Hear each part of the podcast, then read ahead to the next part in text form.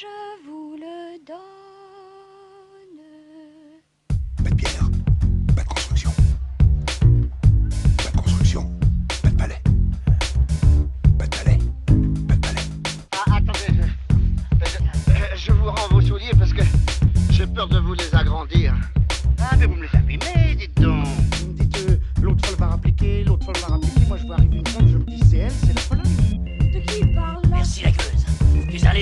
bonne. T'as pas vu ton pif, hein Quand tu te mouches, t'as pas l'impression de serrer la main à pote Là, je n'en peux plus. Je, je suis en bout du rouleau. J'ai envie de rentrer, me foutre mes sans et terminer mon soir.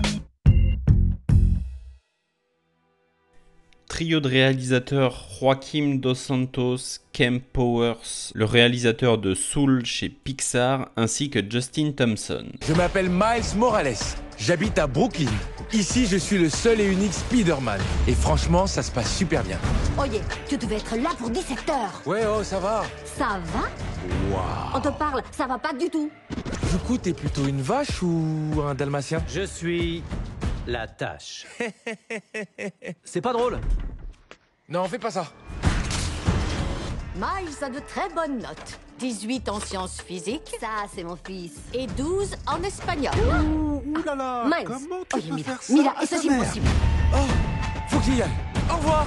Ce garçon vous ment. Et je pense que vous le savez. Et là, j'ai regardé mon oncle et... Ah, laisse-moi deviner. Il était mort. Après avoir retrouvé Gwen Stacy, Spider-Man est catapulté à travers le multiverse où il rencontre une équipe de Spider-Héros chargés d'en protéger l'existence. Mais lorsque les héros s'opposent sur la façon de gérer une nouvelle menace, Miles se retrouve confronté à eux et doit redéfinir ce que signifie être un héros afin de sauver les personnes qu'il aime le plus. Alors, le film fait suite à Spider-Man New Generation, sorti en 2018, et le premier volet d'un diptyque qui s'achèvera en 2024 avec Beyond the Spider-Verse. Suite directe à cet opus concluant cette trilogie, qui est en passe de devenir la trilogie la plus incroyable de tout l'univers Marvel.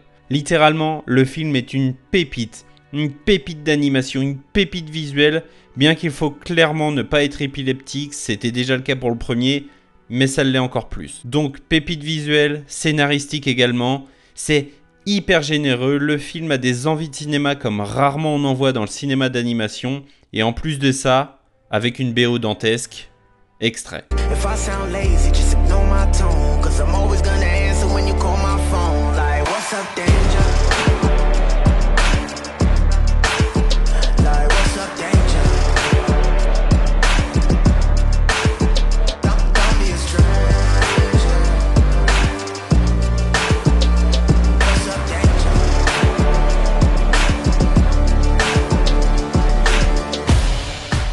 Très clairement, l'univers Spider-Man est assez incroyable. Les comics sont depuis des décennies hyper populaires. Sur le grand écran, on découvre l'araignée sympa du quartier par le prisme de Sam Raimi, avec une trilogie sombre, imparfaite, mais qui sait ce qu'il veut et qui place des bases solides. Puis arrivent les Amazing Spider-Man, incroyable visuellement avec notre Donald Renew national à la VF, puis le retour à zéro avec Tom Holland pour des films imparfaits certes, mais qui font décoller la carrière de son interprète ainsi que la cote de popularité du personnage, quoique déjà bien installé. On a pour cette trilogie l'un des plus beaux cliffhangers de l'histoire de Spider-Man avec J. Jonah Jameson qui fait son retour sur les mêmes traits que la trilogie de Sam Raimi et qui dévoile l'identité de Spider-Man.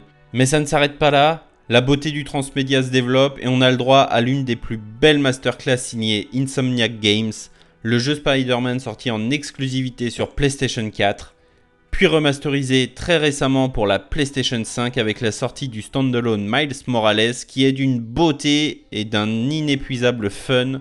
Le tout viendra se poursuivre en octobre 2023 avec un Spider-Man 2 qui s'annonce déjà impressionnant avec Peter Parker, Miles Morales et Venom, tout ça dans le même jeu avec une carte encore plus vaste que dans les précédents opus. Pour en revenir au film, actuellement le premier opus en est à 4,4 sur 5 en note Allociné, alors que ce second opus en est à 4,5 sur 5 sur Allociné. C'est assez rare qu'une suite fasse aussi bien, voire même mieux pour le coup ici, euh, que son prédécesseur. En plus de ça, ça cartonne à l'international. Alors on restera bien évidemment loin du score de Super Mario Bros.